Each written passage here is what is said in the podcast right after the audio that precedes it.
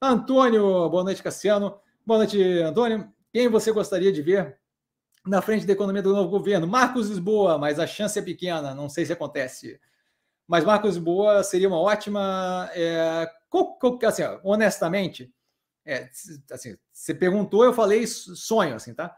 Mas, assim, honestamente, qualquer pessoa que não tenha uma visão heterodoxa de economia, que tenha uma visão mais ortodoxa da economia, e aí o Marcos Lisboa não só tem essa visão ortodoxa, como tem toda aquela consciência de, olha, é, não é aquele. Não é, não é um liberal do século passado que acha que tem que simplesmente soltar o mercado e deixar fazer o que quiser, mas assim, é, é, existe uma. É, tem uma falha no governo eleito gigantesca, que é clara, pública e notória e óbvia, que é o quê?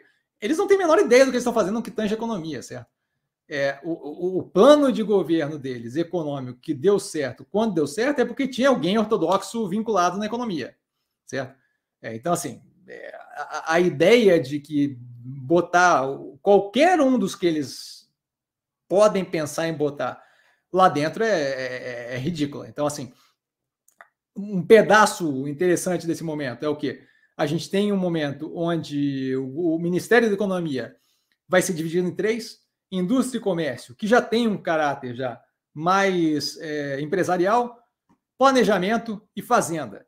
Um desses dois, preferencialmente fazenda, mas um desses dois tendo alguém ortodoxo com conhecimento efetivo econômico, não aquela mágica que o Manteiga acha que sabe, é, mas conhecimento efetivo econômico, um desses tendo, ótimo, maravilha, certo? A gente tem ali é, um, um balance, a gente tem um equilíbrio, tá? No planejamento, muito provavelmente, a gente vai ter alguém que seja mais, é, vamos chamar de... Ah, é, é, que chamar de progressista é complicado, mas assim, é, a gente vai ter alguém que tenha uma, uma, visão mais expansionista do que deveria ser feito fiscalmente falando, certo? Então, mais gastão nesse sentido. Se tiver o contraponto da fazenda, não é um problema. Tá? Se tiver um contraponto do planejamento com a fazenda, um pouco mais gastão, não é um problema. Desde que eu tenha a capacidade de ter esse contraponto. O grande ponto que me agrada é o quê? Como falado na quinta-feira passada, a gente tem uma diferença entre a vontade de fazer, o desejo político e a viabilidade política das coisas. A gente já viu o Ciro. Jesus, o Ciro do Centrão, não o Ciro Gomes, o outro Ciro.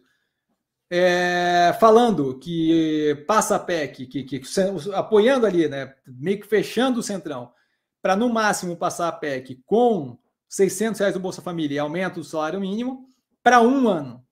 Isso daí coloca diretamente na mira o Lira, o Arthur Lira, que quer ser reeleito no, no Congresso e que não, não consegue ser reeleito sem o Centrão, certo?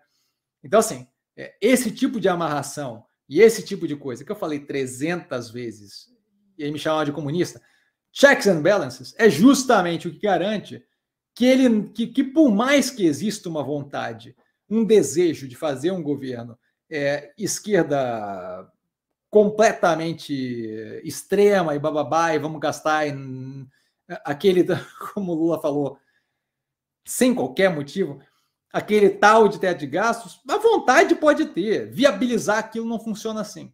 Tá? Então, assim, é, eu gostaria de ver o Marcos Lisboa, hum, acho que é sonho, se, se, se por algum acaso for, vocês vão me ver rindo uma live inteira, é, mas assim, qualquer qualquer economista sério, sério, qualquer economista sério seria ótimo, tá? É, ortodoxo que tem uma noção de, de, de, de, de, de Ciro Nogueira, Paulão novamente, Ciro Nogueira, exatamente. Qualquer economista sério seria ótimo, tá? Que tem alguma noção de restrição orçamentária. Helena Landau seria maravilhosa também. Helena Landau saiu, inclusive, a público recentemente falando. É, acabando com essa palhaçada, que diga de passagem, um monte de gente falou. O Armínio Fraga também falou. O quê? Essa ideia, essa babaquice que é propagada pelo PT desde que começou, tá? De que, ai, eu, eu sou social, eu não posso segurar gasto. Não funciona assim, não é uma dicotomia, não é um ou outro. O, o, o, a restrição orçamentária, a noção de, de, de de, de controle orçamentário é completamente vinculada à capacidade de fazer bem social. Você não consegue simplesmente passar no cartão e tocar fogo em dinheiro, aquilo ali é insustentável, aquilo ali vai e a porrada vem na classe mais pobre. Não vem no, no, no mais rico. A porrada vem na classe mais pobre. Quando a Dilma faz aquilo, aquela zorra que ela fez na economia, e a economia cai 6, 7%, 5%, sei lá qual foi o número, foi mais do que a pandemia.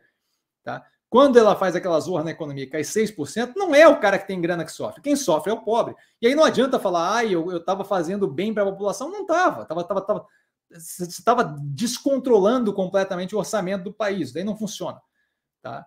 Então, assim, já me estendi violentamente, mas eu gostaria de alguém com viés, é, com viés ortodoxo e, e, com responsabilidade orçamentária.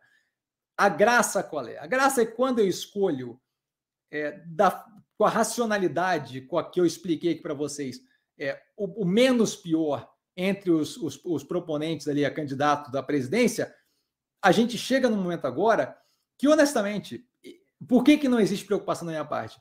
Porque ele pode tentar esgaçar o quanto ele quiser aquilo ali. Graças ao checks and balances, graças a um Congresso bem menos amigável a ele, não tem como extravasar demais.